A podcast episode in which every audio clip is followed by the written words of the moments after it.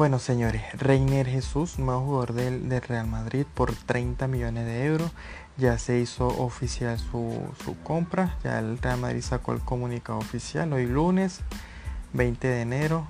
Ahorita el jugador está en el preolímpico en Colombia con su selección. Se va a reincorporar al equipo en febrero, pero vaya al Real Madrid Castilla por esto, porque el Madrid tiene muchos jugadores extracomunitarios y ya esa es una, una estrategia que vienen aplicando desde hace, hace muchos años atrás. Con respecto al jugador, sí, sí me gusta, o sea, su, su estilo de juego es muy parecido al de Kaká y ya hoy han salido mucha información de que es el nuevo Kaká. Vamos a ver porque Kaká ha sido un jugadorazo que marcó una época en el Milan, pero no hay que inflar todavía a, Reiner.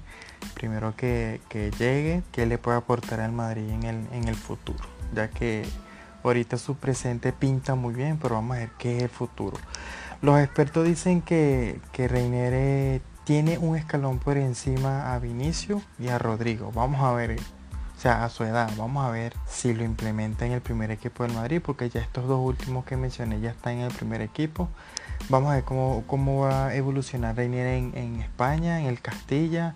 Si de verdad el, Castilla se le ve muy pequeño. A ver si, si, ya no puedo utilizar a final de temporada, algunos partidos de copa. Vamos a ver, me estoy apurando mucho, pero vamos a ver.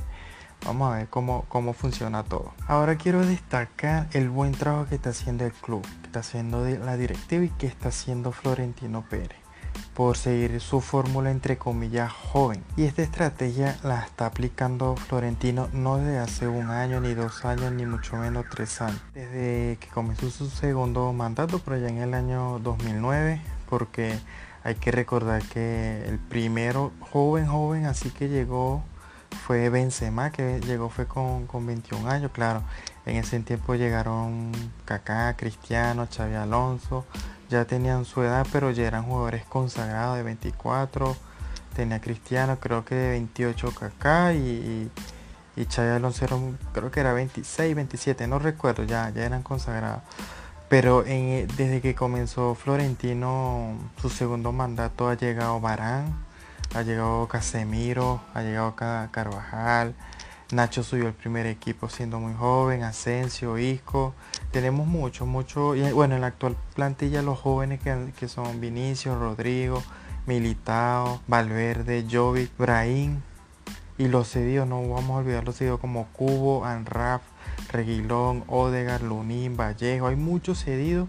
Claro que hay muchos jóvenes que no funcionaron bueno, sistema que ha, que ha, utilizado los últimos entrenadores, aparte de Zidane, no vamos a olvidar a Kovacic, no vamos a olvidar a Teo Hernández, a Llorente, a Morata, que tuvieron un breve paso por el Madrid siendo jóvenes, pero no, no se adaptaron a lo que buscaba el Madrid, tuvieron que, que buscar otros equipos. También tenemos que recordar que Ramos creo que fue el primer fichaje español que tuvo Florentino Pérez en su primera etapa. Ramos llegó fue con, con 19 años. Creo que ha sido uno de los jóvenes que más, más le ha dado al Madrid. Sí, igual que Marcelo, pero Marcelo llegó con 18 años, pero no fue bajo el mandato de Florentino, sino de, de Ramón Calderón. Y para concluir sobre el fichaje, me parece un futbolista interesante. Me gustaría verlo ya acción en Europa, porque una cosa es el Flamengo en Sudamérica, otra cosa es, es el Real Madrid en Europa. Pero es interesante también lo que, como les comenté, lo que está haciendo la directiva. Nos estamos llenando de brasileños jóvenes, pero creo que la, directiva está teniendo buen ojo. Aparte de lo futbolístico, si le gusta Zidane o le gusta al, el que elige, porque me imagino que Zidane, pero en ojo en sentido de que quien investiga el jugador se mete mucho en el entorno del jugador.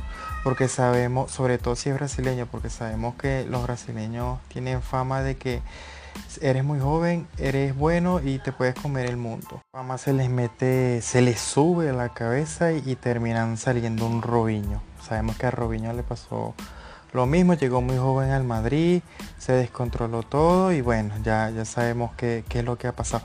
Pero esta directiva no, esta directiva lleva paso a paso. Eh, dicen que el más tremendito, entre comillas, por decirlo así, es Vinicio, pero a Vinicio lo tienen vigiladito, eh, le controlan mucho sus cuentas bancarias, le dicen que cuánto tiene que gastar, así para que no se vuelva un poquito loco, porque sabemos que los brasileños es, rumba, la samba, eso le gusta mucho la música, pero me está gustando porque creo que, que, que Rodrigo sí, sí, sí tira buen parecer en sentido de que no es como todos los brasileños que le gusta la rumba, la bailadera, así como, como era Ronaldinho, que sabemos que Ronaldinho un fenómeno, un mago, pero era muy indisciplinado. Si no fuera así uno de los mejores, tuviera entre los tres mejores de la historia, si, si Ronaldinho fuera sido disciplinado. Y bueno, me gusta, este jugador me gusta, vamos a ver. No nos vamos a apurar, vamos a ver. Para concluir el podcast, de Burgos Benguechea, árbitro principal para el partido ante el Valladolid, ante el Real Madrid.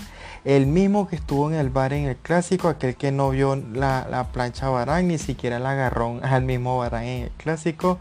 También él fue el, árbitro principal en el partido de ida de la Supercopa del 2017, cuando le anuló un gol a Cristiano por un supuesto fuera de juego. Y el mismo que expulsó a Cristiano por doble amarilla por el penalti de un titía a Cristiano pero que este árbitro Yogi que, que se tiró y le sacó la doble María cuando vino aquel empujocito de, de Cristiano. Bueno, en el mismo partido hubo un piscinazo de, Luis Suárez cuando ni siquiera Keylor Nava lo pudo tocar, pitó penalti y ahí fue el único gol del, Barcelona en ese partido, del 3 a 1. Bueno, vamos a ver cómo, cómo llega de Burgos Bengoechea a ese partido y ojalá que, que no nos ponga las cosas cuesta arriba. Bueno, esto ha sido todo el podcast. Hasta una nueva oportunidad.